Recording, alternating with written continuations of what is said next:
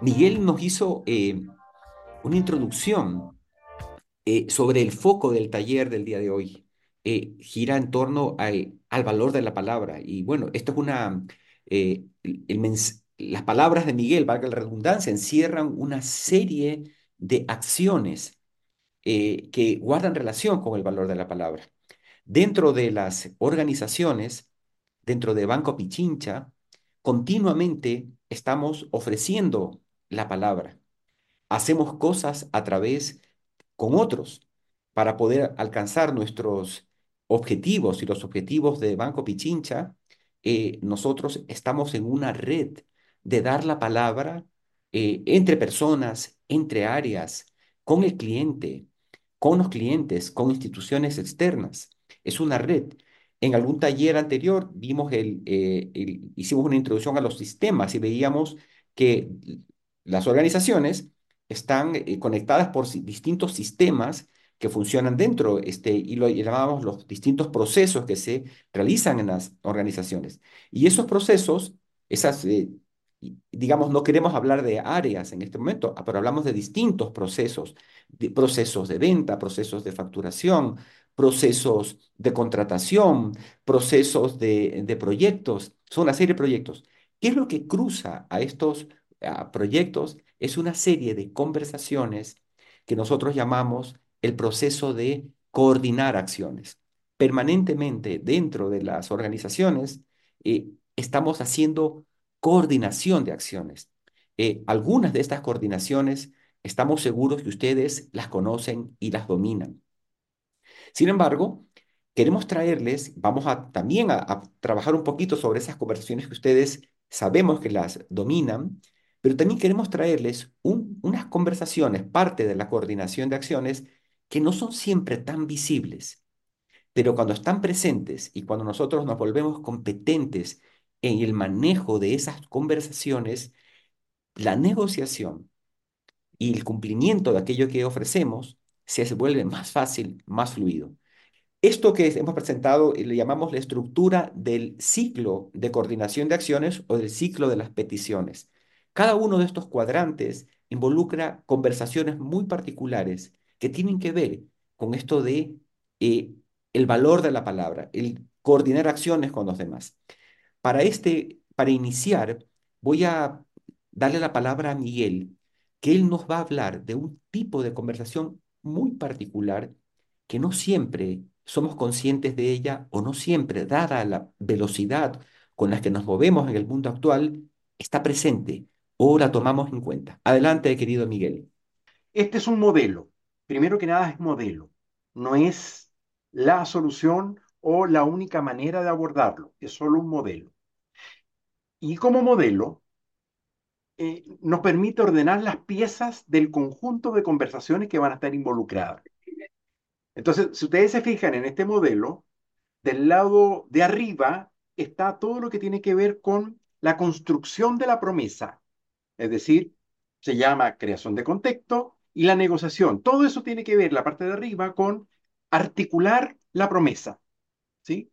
O sea, tengo una necesidad, tengo una inquietud, Em, hago una conversación de creación de contexto, entrego la petición, se negocia y finalmente se llega a la conclusión de promesa hecha.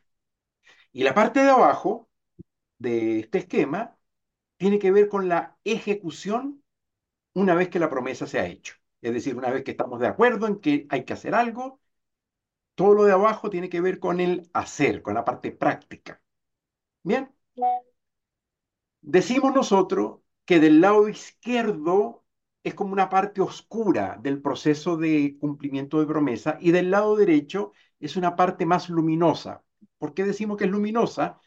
Porque creemos que ustedes en materia de ejecución, digamos, tienen todo ganado. Es decir, esa es la parte donde mejor nos desempeñamos todos en la ejecución de la promesa. Y en la parte de arriba de negociación, también creemos que hay una cierta experiencia digamos, un banco es especialista en negociación. Ustedes están todo el día negociando con sus clientes y con la gente que tienen a su alrededor condiciones para el cumplimiento de ciertas promesas. Entonces, en materia de negociación y en materia de, cumplimiento, creemos que usted, de cumplimiento me refiero, de ejecución, creemos que como mm, cultura banco hay mucho adelantado, hay mucho instalado. Pero en la parte izquierda creemos que hay algunos elementos que sí eh, pudieran ser o novedosos o, aun cuando se declara que son importantes en términos reales, no ocurren con tanta frecuencia. Tiene que ver con creación de contexto y con esto de evaluar para aprender. Vamos a detenernos en cada una de ellas. La conversación de creación de contexto es, creemos nosotros, de las conversaciones más poderosas y poco consideradas en la habitualidad organizacional de las organizaciones organizan lo que hacen. Es decir, el banco o la industria de la banca o de la minería o del retail, en general, las organizaciones productivas, las que se dedican a generar valor y que, por lo tanto, hacen de las promesas un eje importante del desarrollo de su cumplimiento y de su desempeño, el hacer contexto para generar peticiones y promesas es un área que suele no atenderse con suficiente fuerza, con suficiente tiempo. ¿En qué consiste una conversación de creación de contexto? Es el clima previo que necesito construir para que cuando te haga la petición, la respuesta sea positiva. Es decir, que yo voy a crear una conversación previa que hace un marco, una especie de burbuja que permite que una vez que te voy a entregar la petición, cuando te la digo, no solamente me vas a decir que sí, te vas a sentir comprometido a cumplir con la petición que te voy a hacer. Te vas a hacer parte de lo que voy a pedir. Es una conversación que tiene como propósito involucrar, generar un sentido de pertenencia. Es decir, cuando me cuentas lo que me estás contando, me hago parte de eso. Me, me, siento que efectivamente lo que me estás diciendo a mí me importa, me convoca y cuando me pidas lo que me vas a pedir, estoy disponible. No sé si en las condiciones en que me lo vas a pedir, pero estoy disponible a ayudar y a apoyar lo que te está haciendo falta. Ese es el sentido de la creación de contexto. Es una conversación para crear condiciones para que me digas que sí a lo que te voy a pedir. Creo que eso resume o sintetiza el sentido de esta conversación. Es una conversación que está muy asociada a un, ahí lo dice explícitamente, a un sentido como de, de, de seducir, de, seducción, en el buen sentido de la palabra. Es decir, seducir significa que emocionalmente te haces parte de mi problema, te haces parte de lo que me está pasando, de la inquietud que estoy teniendo. No sé si de la solución, eso está por verse en la parte de negociación. Es decir, cómo al final vamos a negociar tú y yo las condiciones para hacer posible la solución a lo que me está faltando. Pero en todo caso, cuando te cuento esto que está pasando, el marco de lo que ocurre, las condiciones mm, económicas, la visita de un cliente importante, eh, las expectativas que tenemos para cumplir con una cierta meta en este primer trimestre del año, que ya corrió, ya, ya estamos corriendo el primer trimestre del año, estamos en el día 16, 17 del primer mes de este nuevo año, ya el tiempo empezó a correr a millón y estamos obligados a empezar a generar ciertas soluciones a ciertos problemas que algunos heredados del año pasado. Al final, yo necesito crear contexto para que tú sientas que cuando te voy a pedir lo que te voy a pedir, efectivamente hay una comprensión del sentido de mi necesidad, de mi problema o de lo que nos está ocurriendo para que el camino de la solución sea efectivamente compartido con un sentido de responsabilidad colectiva de un nosotros instalado. Parto por mostrarte un problema, una, una sensación de algo que me está faltando. de algo que en el, en el marco de lo que está ocurriendo en la, en la, en el banco, en la, en la sucursal, en donde me toca operar, nos está haciendo falta y que pudiera ser que tú tengas insumos o aportes que pueden ser importantes para construir una solución.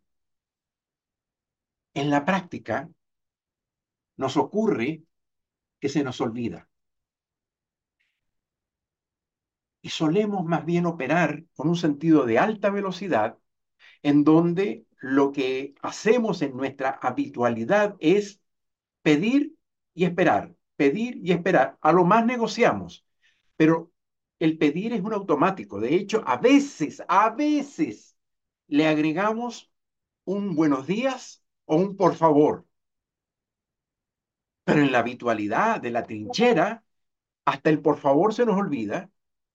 Y nada, dado lo que está pasando, voy de una vez y le escribo a, a ver, ¿a quién tengo aquí al frente? A José Miguel Martínez, lo tengo al frente de mí, y le digo, José, José Miguel, para mañana necesito el informe del que hablamos el otro día, para mañana.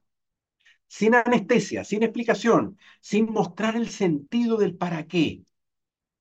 José Miguel, que es una persona altamente competente, me va a decir, para Miguel, espérame, ¿por qué para mañana? ¿Cuál es el sentido de para mañana? Si lo que tengo es un incendio, probablemente no voy a tener tiempo de explicarle a José Miguel y decir, mira, después te explico. Lo espero, por favor, esta tarde, a más tardar mañana temprano. Después te explico. No tengo momento ahora. Pero insisto, nos acostumbramos a ese estilo. ¿Por qué? Porque la pregunta que me hace José Miguel Martínez, sé que me estás escuchando, eh, a un gesto por lo menos, hombre. Eso.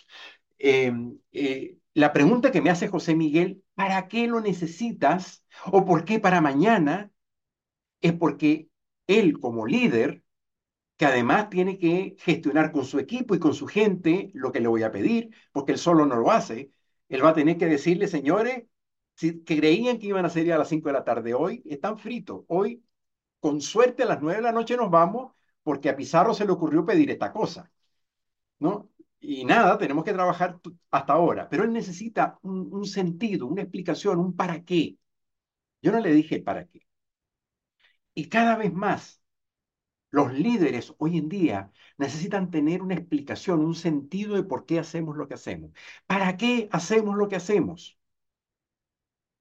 Esto de eh, ejecutivos, ejecutores, que solo acatan y que cumplen sin preguntarse para qué, cada vez es menos. Y si me voy a las generaciones más jóvenes, los chicos de 25, 28 años que están incorporándose al, al trabajo productivo hoy, con mucha mayor razón tienes que explicarles el para qué. Nos pasa con los hijos adolescentes. O sea, si tú no logras convencer del para qué a un hijo adolescente, olvídate que va a ordenar el cuarto o a cumplir con el compromiso de, de, visitar a la abuelita o de tener que ir a hacer alguna cosa que necesita que haga. Olvídate, no lo va a hacer. Tienes que lograr construir el para qué. Y ese es el sentido de la conversación de, de creación de contexto. Termino con esta idea. Muchas veces, muchas veces que he pedido tomates pero me llegaron fueron elefantes de buena fe, con buena intención, pedí mis tomates, en la reunión acordamos tomate, yo entendí que salíamos todos a construir tomates y de repente empiezo a ver que me llegan puros elefantes, cebras y jirafas. Puede ser, puede ser que no creé yo en la conversación previa el contexto suficiente para que las partes involucradas entendieran por qué había que hacer lo que había que hacer. Ese es el sentido de la conversación de creación de contexto. Comprender para qué e involucrarnos y hacernos parte de lo que me vas a pedir. Permíteme agregar algo, Miguel. Muchas veces, cuando hay una buena creación de contexto, es posible que yo tenga en mente eh, una petición que quiera hacer. O sea, cuando voy a crear el contexto es posible que yo ya quiera pedir algo al otro. Pero cuando creo contexto y es adecuado el contexto, es posible que el otro se me adelante, ya que tiene el contexto y el otro me diga, oye, entonces para esta inquietud, esta necesidad, para este informe que me estás pidiendo, para este tema, hagamos de esto algo, te propongo esto. Y esto es una de las características mu- potentes de la creación de contexto es que el otro se siente parte de la, de la situación eh, y nos surge, nos hace una oferta, una promesa. Eh, recuerden el valor del enfoque múltiple. Cuando yo comparto contexto, es posible que el otro, que es más experto que yo en ciertos temas, porque está todos los días en eso, me haga una propuesta que supere Mejor. aquello que inicialmente yo quería, eh, tenía en mente eh, pedir. Esto quería como complementar, eh, Gracias. Excelente. Claro, nos toca dirigir a gente que sabe más que nosotros. Por lo tanto, aprovechar su sabiduría tiene que ver con esto que Farid nos trae también. Muy bien. A ver, voy a hacer una encuesta rápida. ¿Cómo son ustedes haciendo conversación de creación de contexto? Levanten su mano así, así o así. A ver, así muy bien, así más o menos y así harto poco. Pongan su mano. Encuesta de manos. Oh, a ver, Sandra, la mano, no te la veo. Fabricio, estás hablando, muy importante ahí. A ver, Pablo. Ok, muy bien. Hay algunos No, así, Miguel. Hay algunos que se ven Sí, no, así, es que la mayoría están así. Me gusta. Está bien, es como un reconocimiento de que lo veo que es importante. No sé si siempre lo hago. Claramente muchas veces se me olvida. ¿Sí? Y no estoy hablando de ustedes, estoy hablando de mí. Yo que enseño de esto, muchas veces se me olvida y me tiro de una vez a lo que necesito que pase. El, el tema es que nos acostumbramos a eso, ¿no? En Chile dicen tres cucharadas y a la papa, un, dos, tres, vamos, un, dos, tres, vamos, un, dos, tres, vamos, y nos acostumbramos a ese estilo.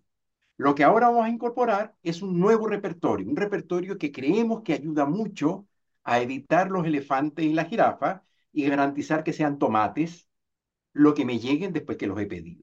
El contexto, como lo mencionábamos hace un rato, tiene como que prepara el camino para llegar al momento exacto o adecuado, que nosotros llamamos el momento kairos. Eh, hay como, en el, para utilizar un, un poco la mitología griega, eh, los griegos tenían como una concepción del tiempo de, de dos formas. Eh, la una era el tiempo cronos, es el que nosotros conocemos, el tiempo del reloj, el marca, el que marca los minutos, los segundos. Pero hay otro tiempo que los, que los griegos utilizaban y se referían al dios Kairos. Es el, el dios del momento oportuno. Entonces, ¿en qué el, el contexto lo que hace es generar una conversación para llegar al momento oportuno para hacer la petición o el momento oportuno para poder hacer la promesa, ¿no? Este es el tiempo Kairos. Como les decía hace un rato, no lo podemos decir cuántos minutos, segundos se necesitan, pero es como un momento, hay un momento dado en que uno decimos, estamos listos. Y ya, con esto que hemos conversado, estoy listo para hacer la petición. Y la petición es lo que marca el inicio del siguiente ciclo que queremos conversar a continuación. Arranca con la petición o a veces arranca con, con una con una oferta, ¿no? Pero miren, esta parte es sumamente importante, es decir, hacer una petición o hacer una eh, oferta no es una promesa eh, es, es la primera parte, ¿no? Por supuesto que sí. La promesa se constituye cuando recibimos la aceptación del otro a lo que estamos diciendo. Cuando te- tenemos un sí, tenemos una promesa, ¿no? Te espero el viernes en casa a cenar. Es una petición, es una oferta. Te espero el viernes en casa a cenar. Si el otro no me contesta, yo no tengo la certeza de que el otro venga a mi casa, ¿no? Envíame, requiero este trabajo para el día martes, ¿no? Este informe. Si no tengo el sí del otro, no tengo la, la promesa constituida. Ahora, les hago, les hacemos esta eh, eh, introducción a, la promesa, porque muchas veces una de las incompetencias que solemos encontrar y ver cuando trabajamos con personas es que confundimos petición con promesa. Y, y la petición, si bien es un acto de valentía, es un acto de ambición cuando hago una petición, eh, no es una promesa. Y muchas veces nosotros dejamos, eh, nos quedamos solamente con la petición y no tenemos la certeza de que el otro nos vaya, haya aceptado o nos vaya a cumplir aquello que estamos pidiendo. Cuando hacemos una petición, eh, la posibilidad de respuesta es como en los extremos, el sí o el no. ¿De acuerdo? Eso. Pero no me quiero quedar en este momento en el sí y el no. Quiero decirles que, y ustedes seguro que son expertos en esto, cuando hacemos una petición a alguien o estamos haciendo una oferta a alguien, hay algunos procesos que se pueden dar en el camino. El primero, por supuesto, declinar. Esto que me... No, no puedo, lamentablemente. Comprendo tu necesidad, pero mira, no puedo. Eh, oye, pero no puedo esto pero te propongo esto otro, que es lo que nosotros llamamos el, el contraofrecer. Muchas veces aquello que nos piden no lo podemos hacer, ¿cierto? Ya puede ser en tiempo o, o no, o, o el, el contenido, aquello que me estás pidiendo no puedo hacer esto, pero sí puedo hacer esto otro, ¿de acuerdo? Nosotros llamamos la, eh, eh, la posibilidad de contraofrecer. Es parte del proceso de negociación. Seguro que ustedes lo han trabajado. También una competencia muy importante puede ser, oye, comprendo lo que me estás diciendo, comprendo lo que me estás, eh, lo que estás eh, viviendo, comprendo la petición que me estás haciendo, pero déjame, por favor, necesito un tiempo porque tengo que eh, conversarlo con mi equipo. Muchas veces, no sé si les pasa a ustedes, me imagino que sí, decimos sí ¿cierto? Y luego vamos donde el equipo, decir, oigan, tenemos que entregar tal cosa para tal día. Y el equipo al escucharnos se desploma. "Pe- Pero ¿cómo? Pero mira que estamos en, esto- en estos otros proyectos, pero esto, esto no va a ser posible. Y lo que generamos es tensión en el equipo de trabajo y probablemente afecte la confianza del líder a su equipo. Entonces, una, una, una competencia importante al momento de la negociación es posponer. Déjame, tengo que consultar con mi equipo déjame, tengo que consultar con un proveedor, porque esto que me estás pidiendo, si bien está dentro de mi área de responsabilidad, pero yo tengo que contratar gente de afuera, ¿de acuerdo? Entonces, lo que yo hago allí es, eh, hago una pausa, por supuesto, no voy a responder, déjame, ya lo voy a, ya, ya te responderé. No, digo, mira, dame hasta tal día, te traigo una respuesta de cómo hacerlo, ¿no? Eh, entonces, declinar eh, posponer para consultar a otros con los cuales yo voy a, voy a consultar si es posible hacer aquella, aquello que me están pidiendo. Contraofrecer, esto que me pides, no, no, pero te ofrezco esto otro. Mira, en base a lo que te estoy escuchando, me parece que esto podría ser mejor a lo que tú me estás diciendo. No puedo para tal día, pero sí para este otro día, ¿no? Todas son las posibilidades que se genera en el espacio de la, de la negociación. Y es lo que buscamos al final, es que haya la declaración de aceptación. Esto en el caso de lograrlo. Ahora, a veces, definitivamente, aquello que nosotros tenemos, estamos proponiendo u ofertando, termina un no. Pero un no que ya, ya ha tenido una conversación de contexto, un no que ha habido una, una negociación, un no que se apalanca también en la confianza. Te comprendo muchísimo lo que me estás, eh, lo que estás pasando, aquello que me pides, pero mira, no, eh, no soy el área que lo hace. Esto no, no, no soy yo con quien tú tienes que conversar. Te propongo que tal vez converses con esta otra área, porque yo no soy experto en esto, no lo manejo. Es más, podría ser que si me, mira, puedo aceptar aquello que me estás diciendo, pero para poder hacerlo, esto que te ofrecí antes, tengo que, vamos a tener que posponerlo, porque eh, si quieres lograrlo, no tengo el recurso del tiempo, eh, ni las personas para hacerlo, pero te propongo que lo, eh, digamos, este, eh, cambiemos las prioridades que hemos aceptado.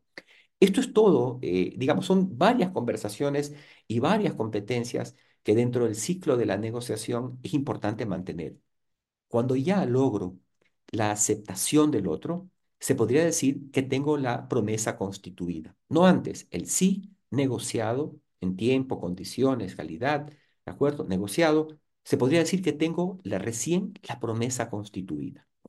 Finalmente, hacemos toda la creación de contexto, mostramos la petición, negociamos las condiciones y se cierra la conversación con la promesa.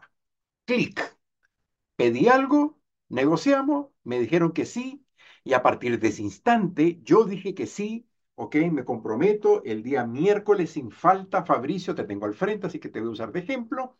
Fabricio, el día miércoles cuenta con el informe que me pediste, en las condiciones que me pediste, con todo lo que conversamos. Bien, ya te dije que sí. A partir de ahora el tiempo empieza a correr. Tic, ¿sí? Hoy es tac, miércoles, tengo tic, una semana tac, entera tic, para poder cumplir con lo que te ofrecí. Voy a donde mi equipo y les cuento, miren señores, con Fabricio acabo de acordar esto y para el miércoles, que, que, que, para el miércoles, ¿qué? ¿Te volviste loco, Miguel? ¿Cómo se te ocurre? Se hace, hace lunes nada más nos establecieron estos tres proyectos, tenemos estas dos tareas para, esta, para este mes. No hay cómo cumplirle a Fabricio, te volviste loco. O el equipo dice, sí, no hay problema, démosle, se trata de Fabricio, hagámoslo. Total, el tipo es buena gente, siempre está respondiendo no. Eh, no, ¿Cómo no le vamos a cumplir a Fabricio? Muy bien, vamos. Nos arremangamos las mangas, entramos y resulta ser que todo lo, el insumo principal del informe que hay que entregar para el miércoles que viene lo tiene ni más ni menos que Priscila. Priscila es la dueña de todo eso y Priscila está de vacaciones. Se fue, regresa el mes que viene. Nadie, nadie se dio cuenta y, y nada, o sea, ¿A dónde vamos con esto? la busco Priscila. la persona que dejó Priscila a cargo es una chica nueva, está recién comenzando, no tiene ni idea de lo que hay que hacer. O sea, nada, nos metimos en un verdadero problema.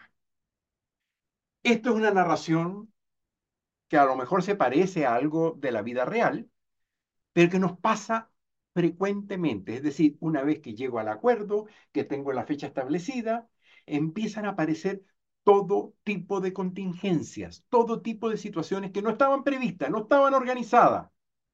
Ayer nada más en una conversación en un equipo que se dedica a, se dice neumáticos, llantas, caucho, ¿cómo le dicen ustedes? Sí, llantas o neumáticos, sí. Neumáticos, ok. Es una empresa que se dedica a neumáticos a la gran minería, ¿no? Y se comprometieron a un stock de llantas para la minería, que son esas llantas de dos metros y medio de alto cada una de ellas, eh, que hay que entregarlas la semana que viene. Y una vez que llegan al acuerdo, se dan cuenta que desde Japón el insumo no está llegando, ni va a llegar. Y están trayendo de Europa algo que les quedó de sobra de allá, del lado del, del Atlántico, pero adivinen que el canal de Panamá acaba de paralizar todo su, proceso porque la sequía no permite que los barcos de gran calado puedan pasar por lo menos hasta dentro de un mes más. Es decir, las contingencias aparecen todo el tiempo. No les cuento en la casa. Pero ahí solamente para hacer un comentario al respecto, si bien es cierto, eh, influye mucho eh, primero la importancia que tiene y segundo la causa del motivo por el cual me estoy atrasando. Si es un tema de caso fortuito, de fuerza mayor, o a su vez si que es un tema solo a nivel, si es trabajo, pues a nivel de capacity solamente, y es un tema realmente urgente porque es algo, no sé, este, de, legislación o algo que tengo que cambiar, lo que sea. Eh, se, se mueven las personas que hay que moverse, pero si necesito más personas para hacerlo, lo hacemos en el tiempo. Claro, nosotros, sin ir muy lejos, la semana pasada con, con Farid estábamos encantados en Quito, instalando nuestro taller, haciendo todo lo que había que hacer, felices haciendo todo el, trabajo que hicimos y nada, se le ocurre a los locos eso, tomarse la televisora y pasó lo que pasó. No estaba organizado, no estaba planificado, pasó lo que pasó y hubo que tomar todas las medidas que hubo que tomar en ese instante. ¿Cuál es la, el, como la conclusión, la derivada de esto que nos importa destacar? Es que todo líder necesita tener la habilidad de moverse frente a lo no previsto, a lo que no está organizado, a lo que no está planificado. Tenemos un diseño, tenemos un camino de ejecución, pero hay que estar preparado para situaciones que no estaban dentro del plan. ¿Sí? Eh, por cierto, es una palabra que, em, que yo aprendí hace algunos años atrás y que tiene que ver con la capacidad de improvisación palabra que generalmente, sobre todo en el territorio de la banca y de la finanza, es una palabra muy poco querida. No les gusta. Un líder improvisado es casi que un pecado mortal. Y un líder improvisado es un líder que en la improvisación sabe operar en lo no previsto, que es el sentido de la palabra improvisación. Operar en lo no previsto. Y frente a esto tengo varias opciones. Primero, Llamo a Fabricio y le digo, Fabricio, me metí en un problema y no te llamo el miércoles, te llamo mañana jueves. Fabricio, por favor, te pido disculpas, lo que hablamos ayer no tengo cómo cumplirlo para el miércoles. O sea, con suerte y haciendo mucho esfuerzo, creo que para el viernes sí lo podemos hacer porque entiendo que Priscila llega el martes de sus vacaciones. Entonces, vamos a trabajar miércoles y jueves para cumplirte con lo que tú quieres. Me anticipo. O también puedo llamar a Fabricio y decirle, ¿sabe Fabricio? Cero. Me acaban de entregar otro proyecto enorme de la gerencia general eh, y nada, tengo que hacerlo. Fabricio, conmigo no puedes contar. Pero ¿sabes qué? Te voy a dar el dato de Carolina Campuzano, que es una persona experta en todo lo que tú necesitas ella te va a ayudar y te va a resolver ya. Yo hablé con Carolina Campuzano, hice creación de contexto, le mostré todo el paquete en donde me había metido y Carolina gentilmente aceptó sacarme las patas del barro y ayudarme, mira la cara que está poniendo, eh, ayudarme con este problema. ¿Sí? Es decir, me anticipo, no espero el miércoles. Anteriormente le digo a Fabricio, tengo este problema, tengo esta situación, y creo y abro conversaciones de creación de contexto y de negociación alrededor para tratar de ayudar a el final cumplir. El secreto de esto es anticiparse. Entonces, tengo varios recursos posibles que puedo utilizar. Em, le hago seguimiento, em, me anticipo, revoco, le digo que no puedo, em, puedo decir finalmente cancelo, no, no hay cómo y le doy otro proveedor que le garantiza. En fin, me hago cargo, me hago cargo. Ese es el sentido principal. Y me anticipo avisando a mi contraparte sobre el problema que estoy teniendo.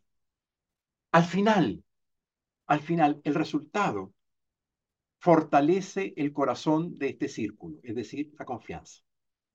Porque cuando Fabricio recibe mi llamada diciéndole, discúlpame, me pasó esto, estoy teniendo este problema, mañana, el jueves, y decirle, mira, para la semana que viene pasa todo, todo, todo, todo, todo esto que he dicho, Fabricio va a decir, ok, Miguel se hizo cargo, Miguel está respondiendo y reaccionando frente a la situación que está ocurriendo.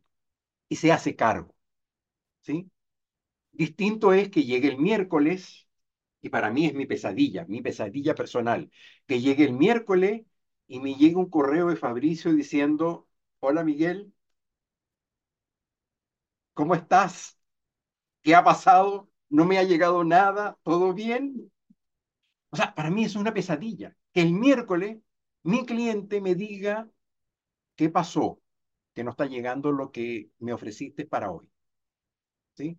Me anticipo a ese correo nefasto porque ya si ellos, eso llega a ocurrir, es que no me hice cargo y tal vez se me, se me pasó o simplemente no tuve la sensibilidad, la delicadeza de llamar a mi cliente y de avisarle que algo estaba pasando y que había problema para cumplir con la promesa.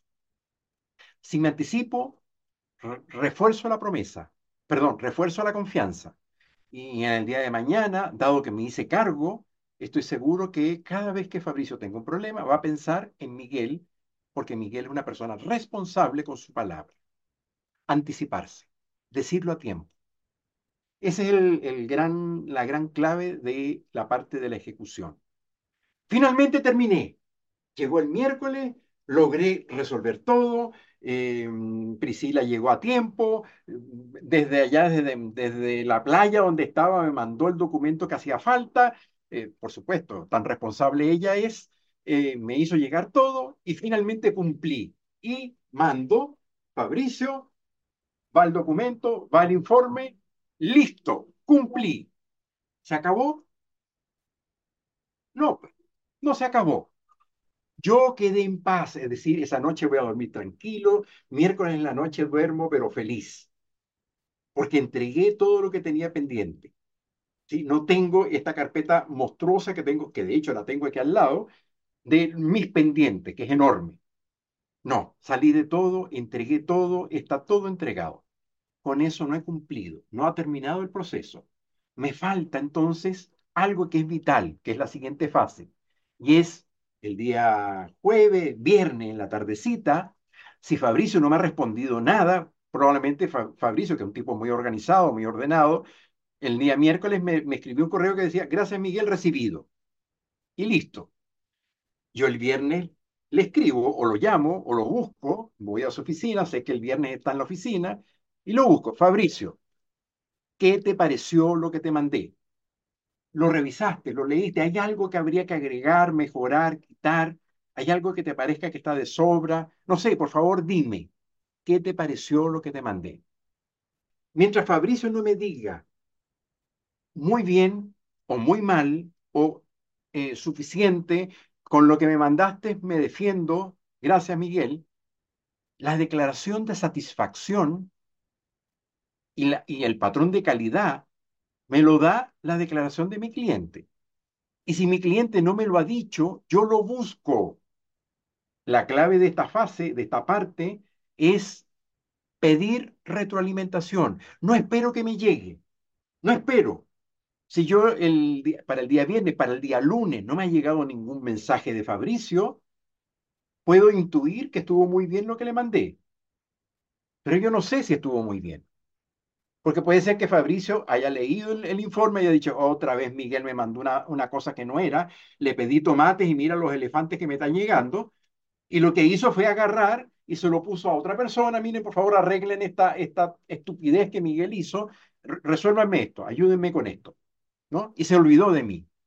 Yo no aprendí, no evalué mi trabajo, no revisé lo que hice y no aprendí de mi procedimiento.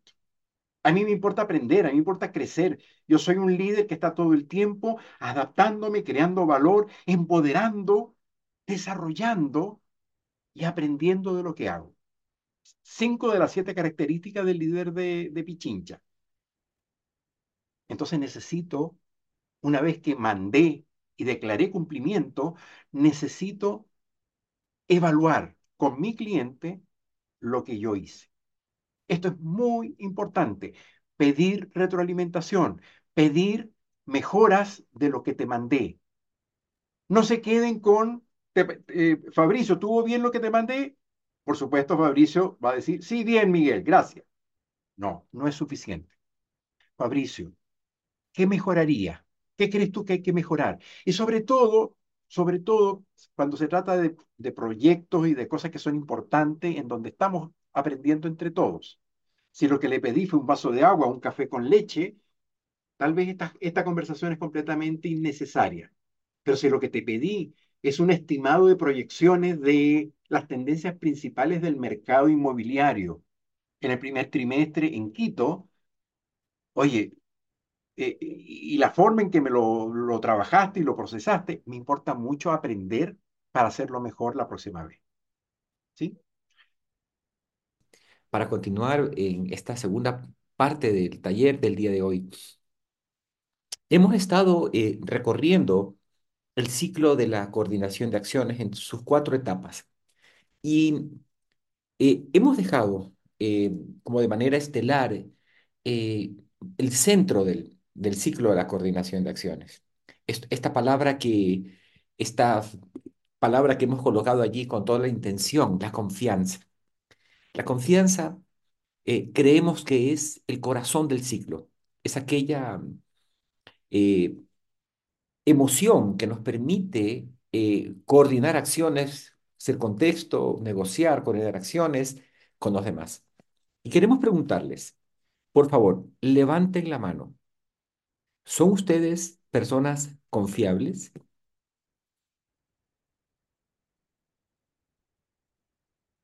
No veo manos levantadas, bueno, muy pocas, tal vez. Yo tengo la impresión de que no me escucharon.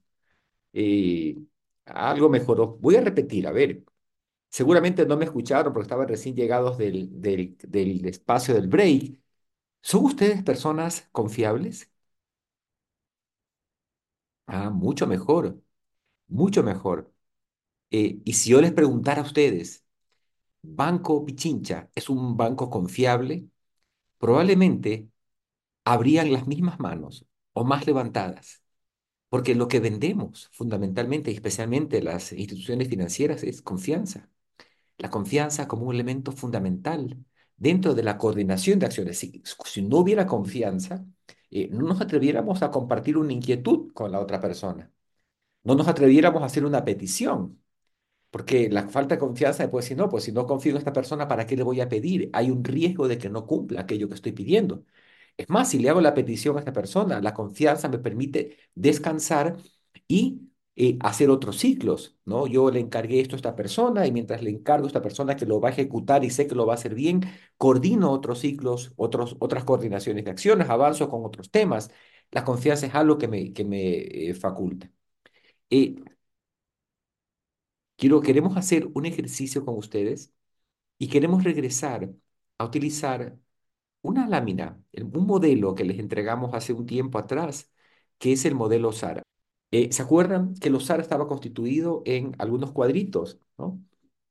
Eh, y queremos eh, traerlos de manera intencional porque la confianza es un resultado. La confianza no es una acción. La confianza es algo que se genera como parte de las acciones que realizamos, ¿no? Entonces, ustedes se, colocan y observan la lámina el cuadrito del resultado, confianza, se alimenta de las acciones, de acciones que nosotros hacemos y que terminan como resultado indirecto creando la confianza, porque si yo me comprometo en algo, el resultado de aquello que me comprometo es entregar aquello que me he comprometido. Pero hay un resultado que se genera simultáneamente. De la manera como yo cumplo mi palabra, eh, el resultado que se genera simultáneamente es tiene que ver con la confianza, con el fortalecimiento de la confianza. Queremos, eh, con esta pequeña introducción, entrar en un tema central, que es fundamental en los líderes, y es la reflexión que queremos llevarles, que la vamos a hacer en Sala Chica, es mirar a la confianza como un resultado y conversar entre todos en salas chicas para determinar ¿Cuáles son las acciones que fortalecen la confianza? Queremos hacer un, trabajo, luego lo vamos a presentar entre todos para ver su resumen. ¿Cuáles son esas acciones que fortalecen la confianza? Y más atrás de las acciones, ¿cuál es el, la característica de un líder, especialmente del líder Banco Pichincha, que genera confianza?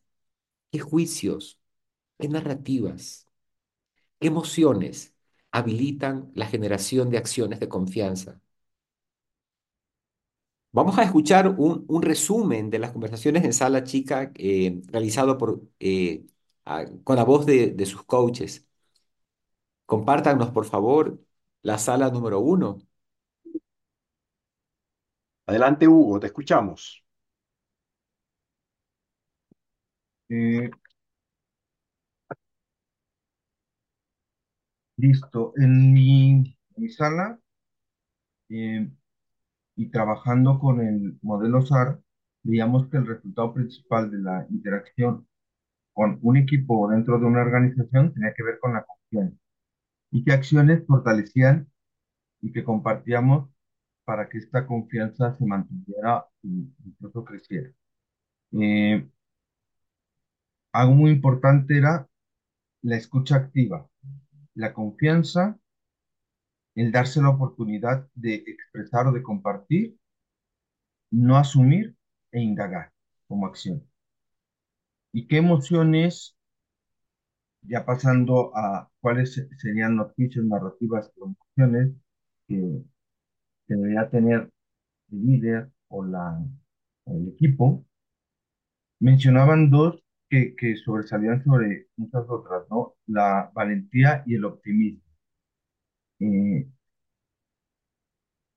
en cuanto al optimismo, darse la oportunidad de mencionar que lo que se proponía dentro del equipo era posible. Y en cuanto a la valentía, el darse la oportunidad de expresar ideas, de compartir y de también detenerse al momento de que sientan si son o no escuchados. Y un poquito también en cuanto al sistema en general, qué características debería tener.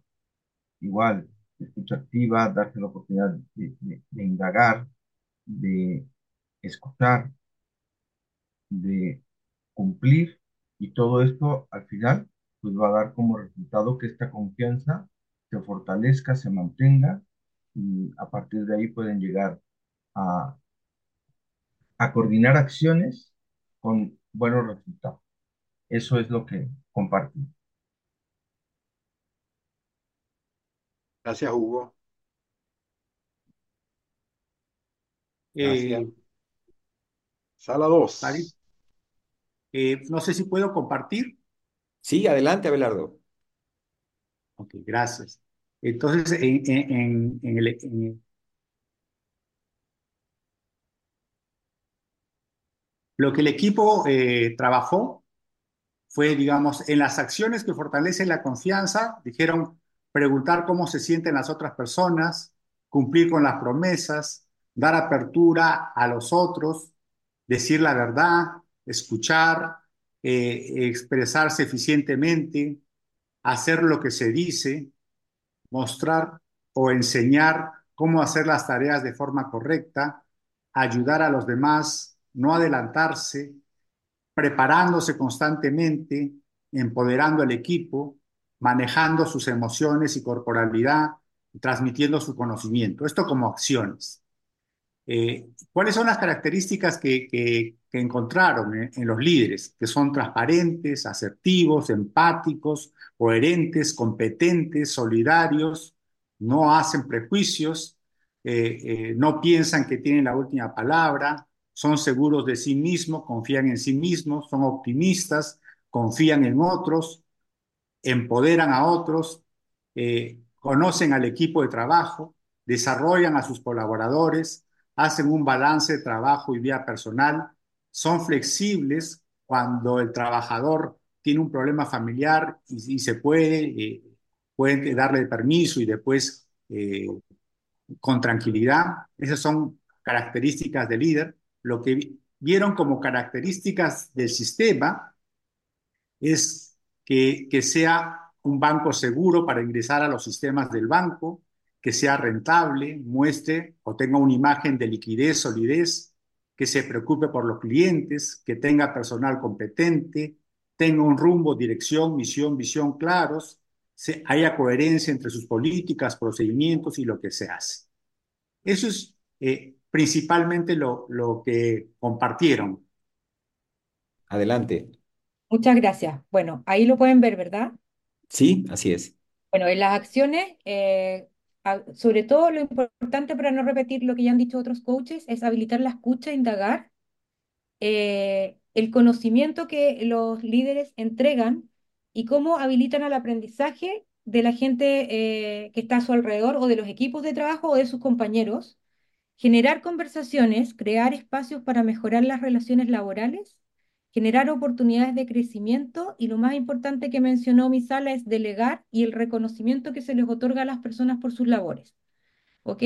Y en, las, eh, en los juicios, en las emociones y cómo trabajamos esta confianza, cumplir lo que se ofrece, ser transparentes, tener actitud de respeto con el otro, ser éticos, tener empatía, eh, ser un líder cercano y referente, y respecto como del sistema completo, lo que conversamos eh, varios minutos en la sala fue cómo ser un líder en relación a las habilidades del, del Banco Pichincha, de estas características principales, y ser un líder inspirador para generar esta confianza. Estupendo, Eva. Muchas gracias. Gracias. Vamos con la siguiente sala, por favor. Ok. Sala 4. sí, en nuestra sala lo que trabajamos, voy a aprovechar de compartir también, eh, fue primero establecer cuáles son los juicios que constituyen a, este líder que da como resultado la generación de confianza. Y lo que se planteó ahí tiene que ver con el ser coherente, ser responsable, ¿sí? el juicio de ser sincero, ser empático, ser íntegro, ser carismático. También el dominio y conocimiento de los temas que maneja, el tener seguridad y transmitirla, ser positivo y ser ordenado. Eso da como acciones, ¿sí? En, primero, en primer lugar, es la importancia de la escucha activa como una acción concreta, el que planifique su tiempo, que es un líder que en las acciones concretas reconoce en el día a día a los miembros de su equipo, que incentiva, un líder que se involucra en el día a día, un líder que es capaz de generar reuniones periódicas de feedback, sobre todo que no genera favoritismos, que cumple sus compromisos, sus promesas, un líder que es capaz de tomar decisiones, un líder que delega en sus equipos, que empodera y motiva también a sus equipos, respalda y cuida y que valora a los miembros de su equipo. ¿sí? Esos juicios que dan como resultado estas acciones son las que para el grupo número 4 constituyen un líder que genera confianza. Estupendo, Héctor. Buen resumen, gracias. Vamos con la sala 5. Bueno, primero, muchas gracias al, al, equipo por la participación. Eh, y a mí un poco lo que me queda es en el tema de las acciones, además de lo que han mencionado los, los otros coaches, está el, ser visto como un referente en cuanto al conocimiento, ¿no? Con esta apertura a poder enseñar a los otros. Hablamos mucho del estar, acercarse hacia la gente, de poder conocer a la gente, de saber que cada persona es diferente y que ese acercamiento puede generar otro tipo de relaciones en confianza el ir más allá y también me conecto con lo de cumplir promesas y el, y el agradecimiento. Y el observador, me gustó mucho que salió primero a ser un líder consciente. Entonces, cuando fuimos un poco ahí desgregando, eh, asoma esto de, del agregar valor, del, de, la, de, ser consistente, del ser generoso, de, de ser un, una persona, un líder que está en permanente aprendizaje. Eso un poco los podemos con, eh, eh, compartir desde la sala 5. Fantástico. Santi, gracias. Vamos con la sala 6.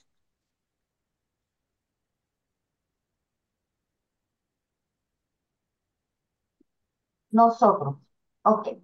Para nosotros, ellos, muchas de las características de las acciones ya están nombradas, sin embargo, ser claros en la comunicación, escuchar y honrar la palabra. Para ellos es muy importante hablar con la verdad, ser transparentes eh, que haya mayor comunicación y escucha activa.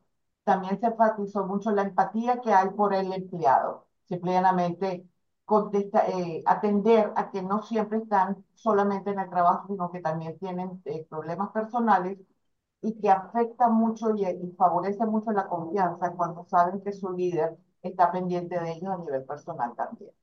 Delegar y empoderar al equipo, porque eso es una muestra de respeto, acompañarlo y hacer el seguimiento para también cumplir con la parte que le corresponda.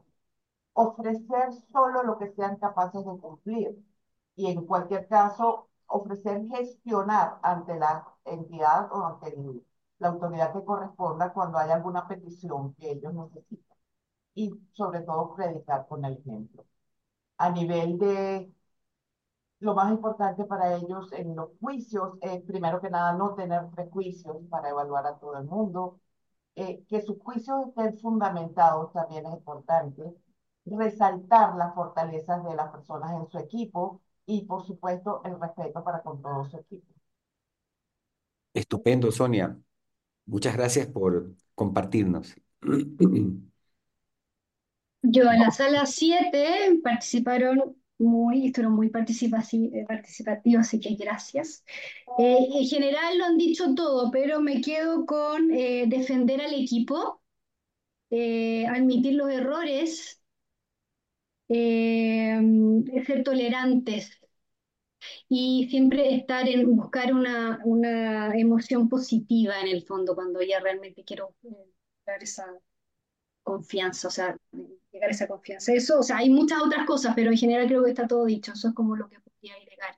Estupendo. Veo que agregas algo importantísimo, cuidar al equipo, ¿no? Parece algo estupendo lo que ha salido en tu grupo, Euge, además de lo que los otros coaches han mencionado. Vamos con la sala 8, me parece. Bien, sí. Eh, eh, muchas de las cosas, mi sala también fue muy activa, les agradezco muchísimo el, la dedicación eh, que tuvieron, que resalta mucho el, en, en, las acciones una toma de decisiones que, que, que, que, pueda observarse de manera clara, empoderar al equipo, estoy viendo en las que me parecieron más resaltantes, adicionales a las que nombraron, coherencia entre lo que se dice y lo que se hace, valorar lo que el equipo hace, eh, suministrar, empoderar al equipo y suministrarle herramientas para hacer el trabajo, compartir información importante como son visión, misión, los objetivos, los reclamos, todas esas cosas que son importantes que debe saber el equipo, asignar las tareas con fecha y respetarlas. Eh, y escucha, estuvo eh, repetido en muchas oportunidades, eh, que, la información fuese clara y transparente, que cumplan las promesas, que, que haya una coherencia entre su comunicación verbal y su comunicación no verbal y que esté muy atento a lo que le está diciendo el equipo, ¿no?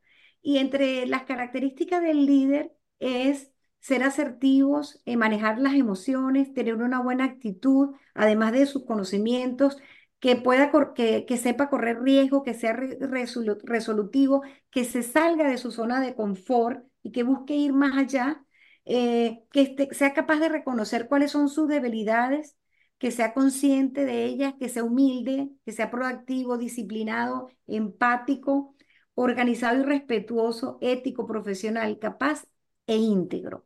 Y a nivel del equipo, de, a nivel del sistema, eh, eh, dentro de las cosas interesantes que dijeron es que una organización que genera confianza es aquella que es transparente, que tiene una trayectoria reconocida como institución, que tiene compromisos con sus clientes, que utiliza sistemas de protección de datos que son confiables y que la gente siente esa confianza de que su información está protegida y que una organización que tenga ética organizacional. Eso eh, a grosso modo, pues. Estupendo, era todo un tratado. Muy bien, estupendo. Sí, fueron, gracias equipo. Muy bien, creo que nos queda una sala todavía, ¿cierto? Ah, no, dos salas nos quedan. La sala nueve, les pedimos, les pedimos a las dos salas que quedan, en el caso de, de mm, Pilar y Tania, em, ideas principales, lo más importante de lo conversado.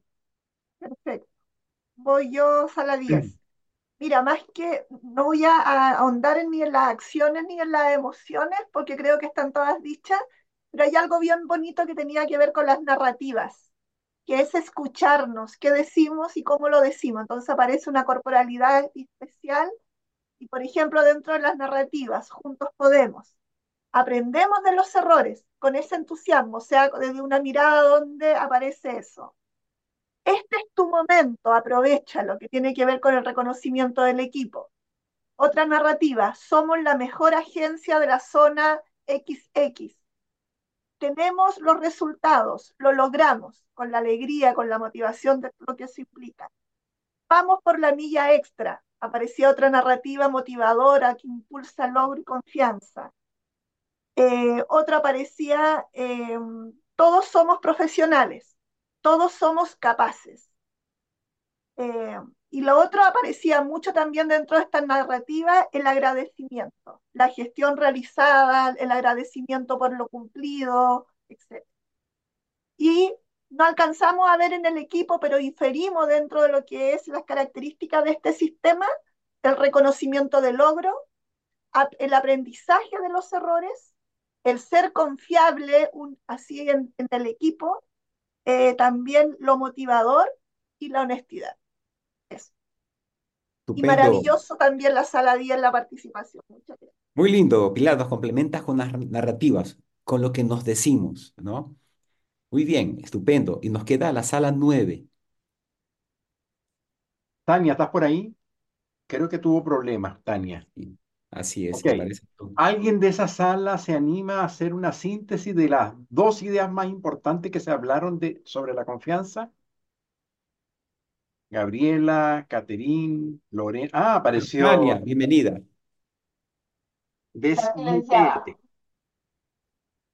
Estás en mute. Así. No, está teniendo problemas con su. Miguel, pero Tania compartió las láminas de su trabajo. Sí. ¿Los quieres leer? Lo que compartió Tania, por favor, un resumen.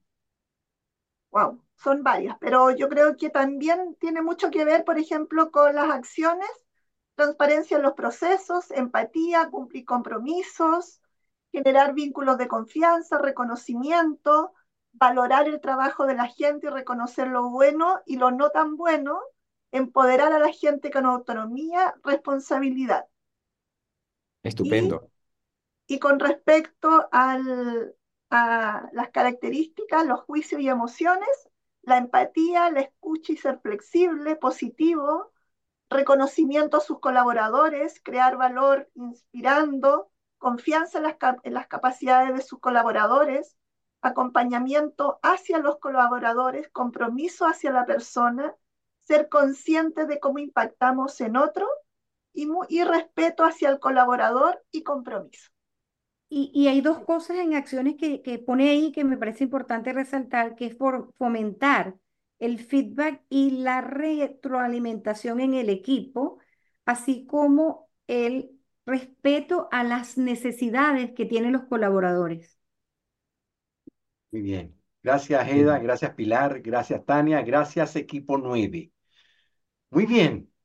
Miren el enorme listado de acciones involucradas en el acto de construir confianza. ¿Sí? Hacemos este ejercicio con este sentido a propósito. Uno, para que cada uno tome conciencia de las posibilidades que tiene la pregunta que hizo Farid de qué está hecha la confianza. Si somos confiables, ¿cuáles son las acciones involucradas en la construcción de confianza?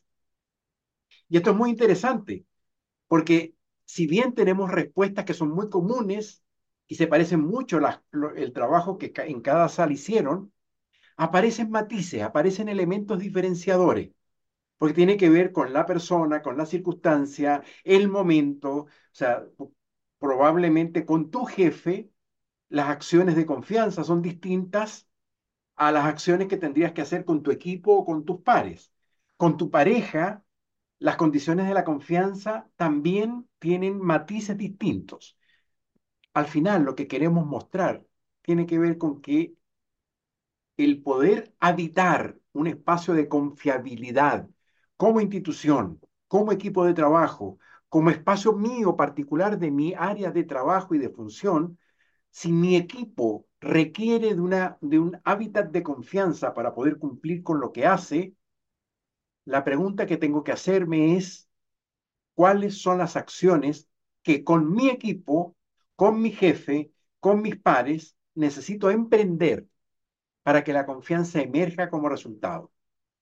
Y una vez que tengo la confianza instalada, no está resuelto el problema ni hemos llegado a lo que se espera. Porque a la confianza, igual que al amor, igual que a la tranquilidad, igual que la estabilidad, hay que hacerle mantenimiento. Hay que garantizar que se sostenga en el tiempo. Entonces, a la confianza, cada cierto tiempo, hay que ir y hacerle pregunta al equipo. Señores, señoras, ¿cómo estamos en materia de confianza aquí en el equipo? ¿Qué nos está faltando? ¿Qué hace falta mejorar? ¿Qué, hace falta eh, transformar? en la manera como nos estamos relacionando. Y la llave para hacerlo es tener el listado de las acciones que para mí son importantes para construir confianza. Hacerle mantenimiento a la confianza, vital para un líder, para poder efectivamente sostener los climas que nos gustan. Y una vez que tengo la acción de desarrollar la confianza, el poderle hacer mantenimiento de vez en cuando, también hacerme cargo cuando siento que la confianza se ha caído, se ha quebrado o se ha debilitado. Y aquí, nuevamente, si yo siento que la confianza se cayó porque no me cumpliste una promesa, porque algo no se hizo como esperaba que se hiciera, porque las competencias involucradas en, en la acción no estuvieron a la altura, o porque simple y llanamente la credibilidad está en tela de juicio por algunas acciones que han ocurrido, la pregunta es, ¿y qué acciones necesito para recuperar el espacio de confianza que me importa mantener contigo? La confianza es un dominio que se puede reconstruir, que se puede rehacer. Y ojo, por favor, siempre cabe la posibilidad de poder decir, ya no más, hasta aquí llego yo, la confianza contigo o en este espacio no tiene ninguna posibilidad de, rehacerse o yo no tengo ningún interés en reconstruir la confianza contigo. Puede llegar a ocurrir y a partir de ahí aparece la declaración de decir, corto, ya no más, hasta aquí yo llego. Pero antes de llegar a ese extremo de una postura de poner un límite, pensar en todos los pasos intermedios que puedo generar para evitar tener que llegar al corte final. Eso se puede hacer en la medida en que yo le haga seguimiento, en la medida en que tenga conciencia de todas las acciones involucradas. Y desde nuestra mirada podemos decir, al menos hay cuatro de toda esa enorme lista que fue mencionada en cada una de las salas, al menos decimos hay cuatro grandes, grandes familias de acciones que habilitan que esto pueda pasar. En primer lugar, el sentido de responsabilidad y cumplimiento de tus compromisos. Quien, cumple su palabra, quien cumple sus promesas, genera una alta confiabilidad en su desempeño. Es decir, cuando Farid me dice el miércoles a las 3 de la tarde del año 2026 nos vamos a encontrar en el aeropuerto de Quito, yo voy a ir al aeropuerto de Quito a esa hora, porque sé que él va a estar allí. Porque hay una confiabilidad en la palabra.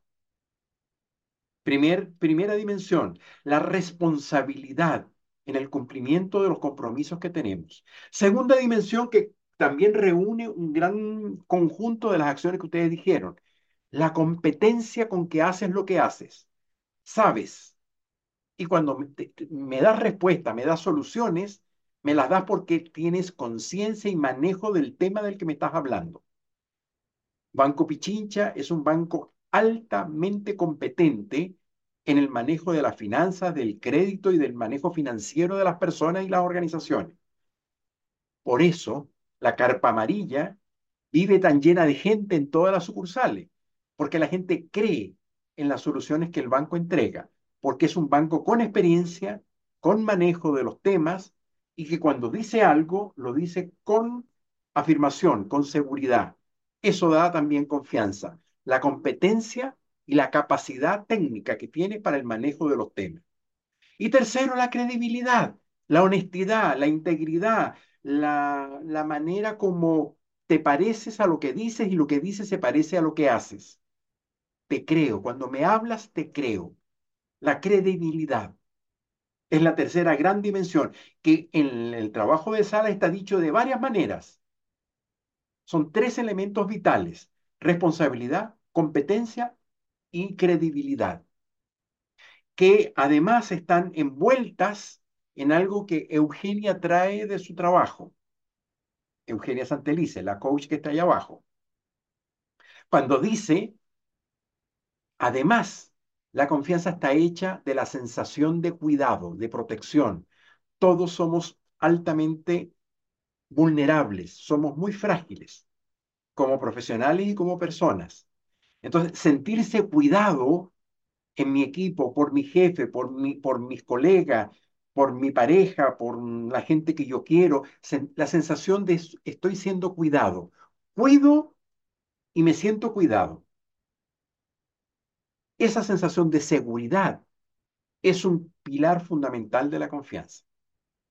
Porque yo puedo sentir la responsabilidad, puedo ver que eres muy competente, que te creo, pero no, te, no soy capaz de darte la espalda, porque no sé lo que va a pasar si yo te doy la espalda.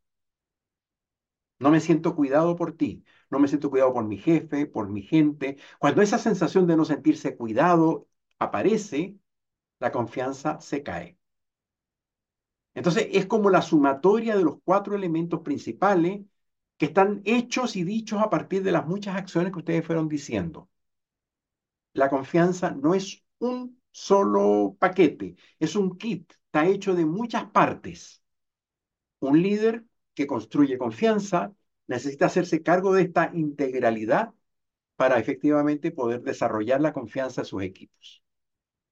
Bien, con esto creemos que completamos el ciclo, ¿sí? Y nos importa mirar lo que pasa cuando esta bellezura, que es el ciclo de coordinación de acciones, por favor. Cuando todo esto se, se procesa, se hace y se cumple completo, pues todo fluye y en general aprendemos de lo que hacemos. Pero en la práctica sabemos que muchas veces la promesa no se cumple, que lo que me ofreciste no llegó, que aquello que yo ofrecí finalmente no, no lo pude hacer ni lo pude cumplir. ¿Qué hacemos frente al no cumplimiento? ¿Cuáles son los repertorios que nos aparecen cuando alguien no cumple con lo que me prometió o lo que yo esperaba que me llegara. Pedí tomates y, tengo una manada de elefantes. Y recurrentemente lo que recibo son jirafas y elefantes y no los tomates que yo esperaba que me llegaran. Y eso cuando me llegan los elefantes, porque a veces ni siquiera eso pasa. A veces, Miguel, cuando esto sucede, Miguel, una de las repertorios que solemos utilizar las personas es callar. No nos cumplen una promesa. ¿Les ha pasado? Es que no nos cumplieron algo que nos prometieron y optamos por callar. Y en ese callar que optamos, imagínense las emociones que tenemos dentro. De pronto escríbanla en el, en el chat. ¿Qué pasa cuando no nos cumple una promesa y optamos por callar? ¿Qué, experimentamos? ¿Qué emociones? Escriban algunas los que se les ocurra allí. Cuando no nos cumplen una promesa y nos quedamos callados. Y nos quedamos callados. En este queremos que surjan esas emociones. ¿Cuáles son? Malestar, desconfianza, impotencia, ira, decepción, molestia, frustración, ¿cierto? Todo esto, todo esto, decepción, muy bien, incomodidad, muy bien, eso experimentamos. Y también los demás, cuando les incumplimos una promesa, eh, también experimentan cosas parecidas.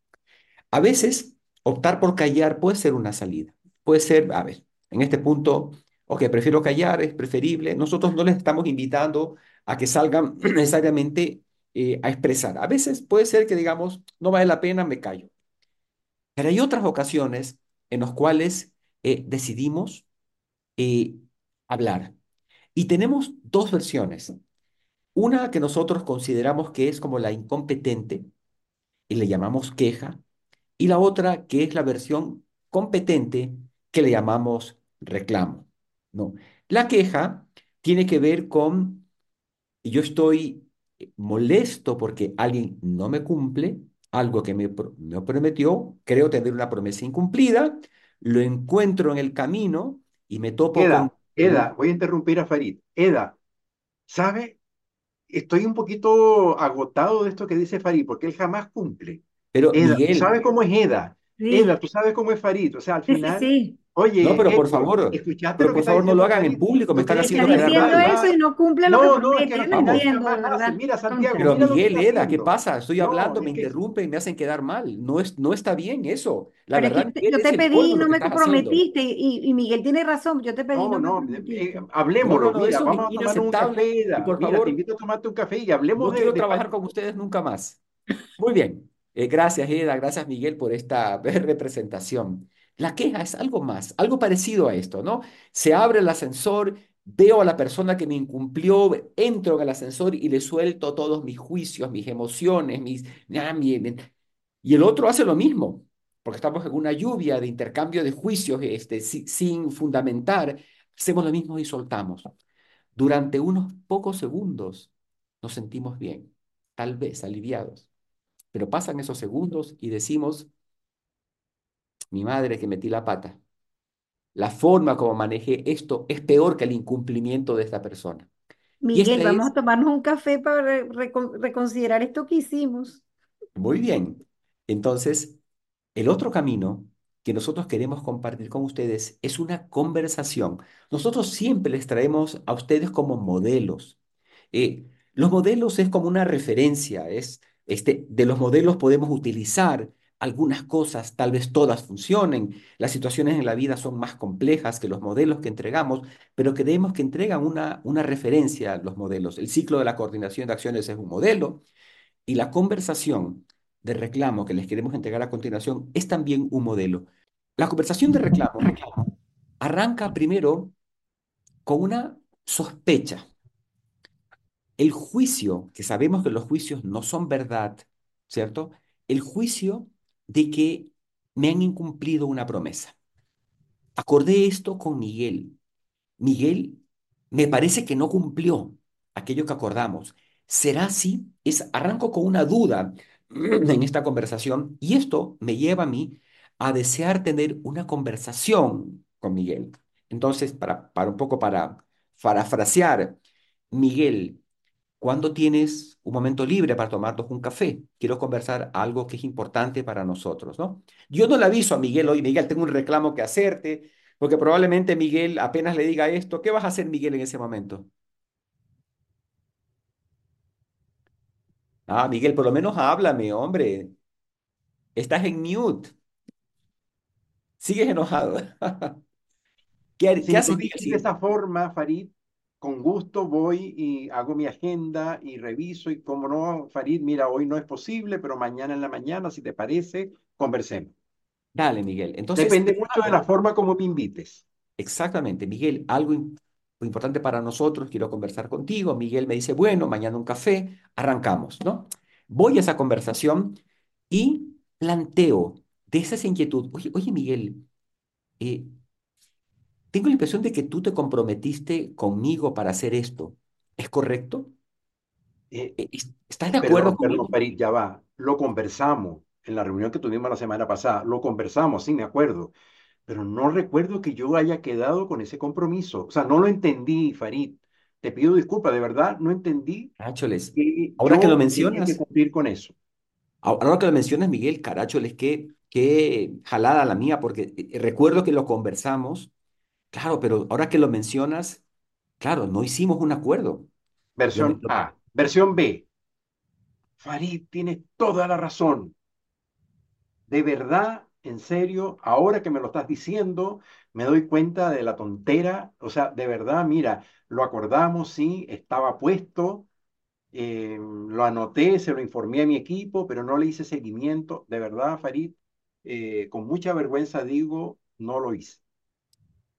Ah, Miguel, está bien, acepto tu, tu vergüenza, pero te quiero decir que eh, me afectó, porque aquello que me ofreciste, yo me comprometí con nuestro jefe en común. Dame, dame opciones de compensación, viejo. ¿Cómo, ah, cómo hacemos? ¿Qué, qué necesitas? ¿Cómo puedo hacer? Si es posible hacer algo todavía. Mira, Miguel, se me ocurre que llames a Alicia y le cuentes que me incumpliste porque ella está muy molesta conmigo, muy molesta. Yo sé que es una conversación difícil, mantener con Alicia esto, pero está muy molesta y te pediría que converses. Alicia, tu jefe. A nuestro jefe. Yo vaya a hablar con ella. Claro, Miguel, es una manera que yo te propongo para remediar esto, en parte remediar. Ok, me prepararé. Bien, me pusiste grande la compensación, Farid. Muy bien, a veces hay compensaciones que son grandes. Pido una reparación, habla con mi jefe. A veces la reparación tiene que ver con temas económicos. Mira, tu incumplimiento me generó este retraso, esta pérdida, necesito que te hagas cargo de esto, ¿de acuerdo? Entonces, la primera cosa que hacemos es intentar reparar el daño, de alguna manera, reparar el daño, ¿de acuerdo? Este, y cuando pasamos esta postura de la reparación del daño, hay algo que es importantísimo y que viene a continuación, porque hasta el momento la confianza con Miguel está resquebrajada hubo un incumplimiento, la reparación del daño a veces genera un daño permanente, ¿de acuerdo? Por más que se haga cargo la persona, y es, hay algo que no puedo evitar, y es que con Miguel tengo una relación de trabajo. Con Miguel nos necesitamos, hacemos cosas en conjunto. Yo no puedo darme el permiso, ni Miguel hace el permiso de romper la confianza conmigo, porque sabemos que estamos permanentemente haciendo cosas. Y a ustedes en el trabajo les pasa lo mismo. No se pueden dar el lujo de cortar la relación con alguien porque se necesitan, ¿no? No se pueden dar el lujo por el incumplimiento de la pareja cortar la relación con la pareja, aunque a veces, como dice Miguel, ante tanto incumplimiento es posible que interrogamos un límite, pero sabemos que nos necesitamos, este es un mundo que lo construimos con los demás. Entonces, luego de la reparación, me interesa recuperar la relación con Miguel. Entonces, aquí viene una petición. Miguel, te pido que cuando tengas un imprevisto o cuando hagamos un acuerdo, anótalo por favor en tu agenda. Y si se presenta un imprevisto, avísame con tiempo, porque tú sabes el efecto que me generó este incumplimiento tuyo. ¿Qué opinas, Miguel? Sí, por supuesto. Revisemos cómo hacer, déjame revisar mi presupuesto, mi tiempo, pero no, cuenta conmigo y se abre un nuevo ciclo de coordinación de acciones contigo. ¿Sí? O sea, nuevamente el ciclo completo, aunque no me hizo mucho contexto, Farid, pero nada, está bien, entiendo que, que tengo que hacerme cargo. Muy bien. Y la conversación, ¿qué es lo que busca esta conversación? Que luego del incumplimiento, reparar los daños, cuidar la relación. Nosotros somos creyentes de la necesidad importante de cuidar las relaciones porque, como les decía hace un rato, nos necesitamos mutuamente. Entonces, cerrar la conversación del reclamo con un acuerdo, ya sea con el equipo de trabajo, ya sea con, con un par, a veces con el jefe, a veces el jefe con nosotros, cerrar a veces la pareja, los hijos, un acuerdo. Mira, a partir de ahora te pido esto, pongámonos de acuerdo en esto otro, ¿qué opinas? Es un nuevo ciclo de coordinación de acciones. Y como toda conversación de estas, en nuestra propuesta final es gracias. Gracias por el tiempo, gracias por escucharme, gracias por comprender lo que me sucedió, gracias por hacerte cargo de esta conversación. Muy bien,